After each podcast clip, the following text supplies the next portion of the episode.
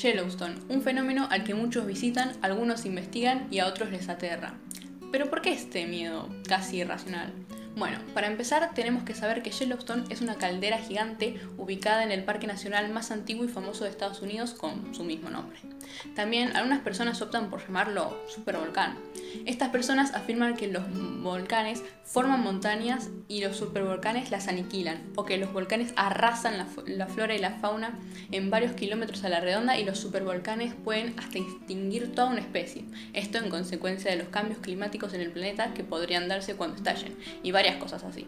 Este término no es una definición aceptada por todo el mundo, ya que los científicos lo usan más para referirse a erupciones de una violencia y magnitud demasiado excepcionales. Esto aplicaría para erupciones que expulsan más de mil kilómetros cúbicos de rocas y cenizas en un solo episodio.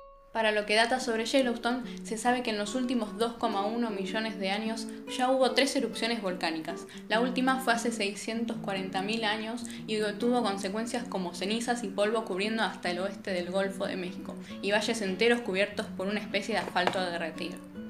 En términos más actuales, ocurren de 1.000 a 3.000 terremotos cada año dentro del Parque Nacional de Yellowstone y sus alrededores. Aunque la mayoría son bastante pequeños para sentirse, estos terremotos reflejan la naturaleza activa de la región de Yellowstone, una de las áreas con mayor actividad sísmica en los Estados Unidos. Cada año las personas en el parque sienten varios terremotos de magnitud 3 a 4. Y bien, ¿qué pasaría si algún día Yellowstone estallase? Una pregunta que causa mucha incertidumbre y temor a las personas, el misterio a resolver de muchos científicos. Todo esto empezó cuando en 1979 el científico Bob Smith plantea lo siguiente. Yellowstone es una caldera que está viva y respira, es lo que llamamos una caldera inestable.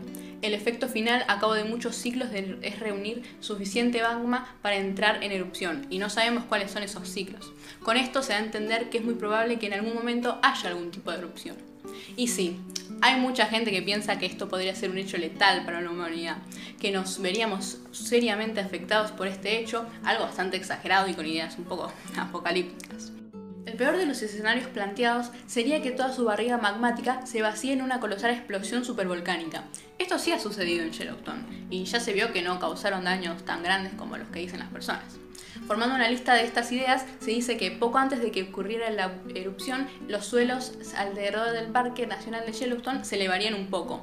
Los géiseres y las fuentes de agua termales se calentarían rápidamente a temperaturas superiores a la ebullición, y con esto es probable que se vuelvan extremadamente ácidas.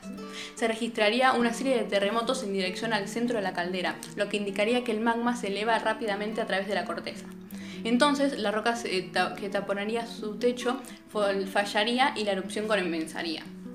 Una vasta columna de ceniza y lava se eyectaría hacia arriba, a alturas de alrededor de 25 kilómetros. Se mantendría durante días y se extendería por la estratosfera.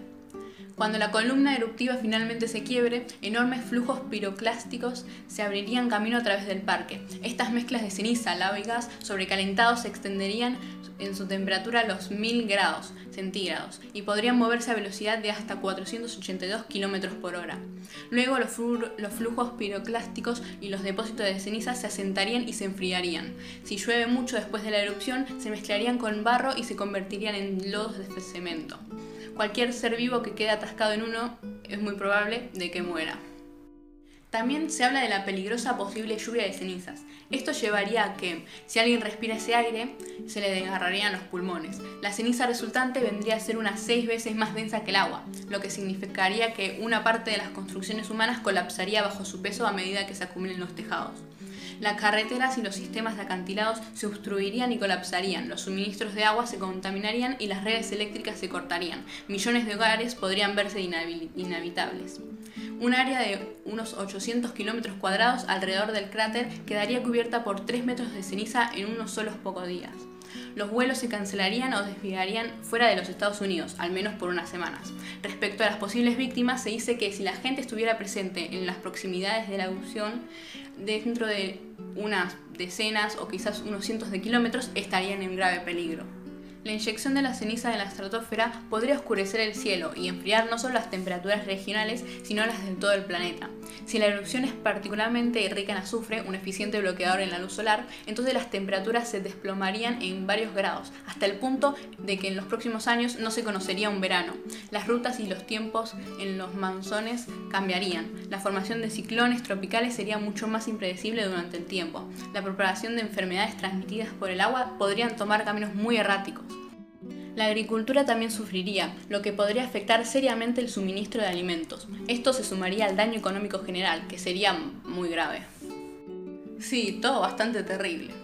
A esto, el Servicio Geológico de Estados Unidos señala que los científicos en este momento no tienen la capacidad predictiva para determinar las consecuencias o duraciones específicas de los posibles impactos globales de erupciones tan grandes. Sin embargo, pase lo que pase, Yellowstone no causará que la civilización se derrumbe.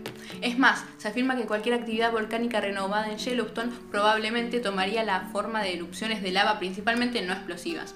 Una erupción de lava podría causar incendios y la pérdida de carreteras e instalaciones del parque en sí, pero las áreas más distantes probablemente no se verían en lo más mínimo afectadas. Se desconocen las probabilidades de que se produzca una erupción completa capaz de formar una caldera, un cataclismo que podría matar a miles de personas y sumir al planeta en un invierno volcánico. Podría suceder en el transcurso de nuestras vidas o dentro de más de 100.000 años, o quizás nunca pase. Pero respecto a esto, se sospecha que el supervolcán se mantiene bastante estable, a pesar de las señales de actividad mencionadas anteriormente.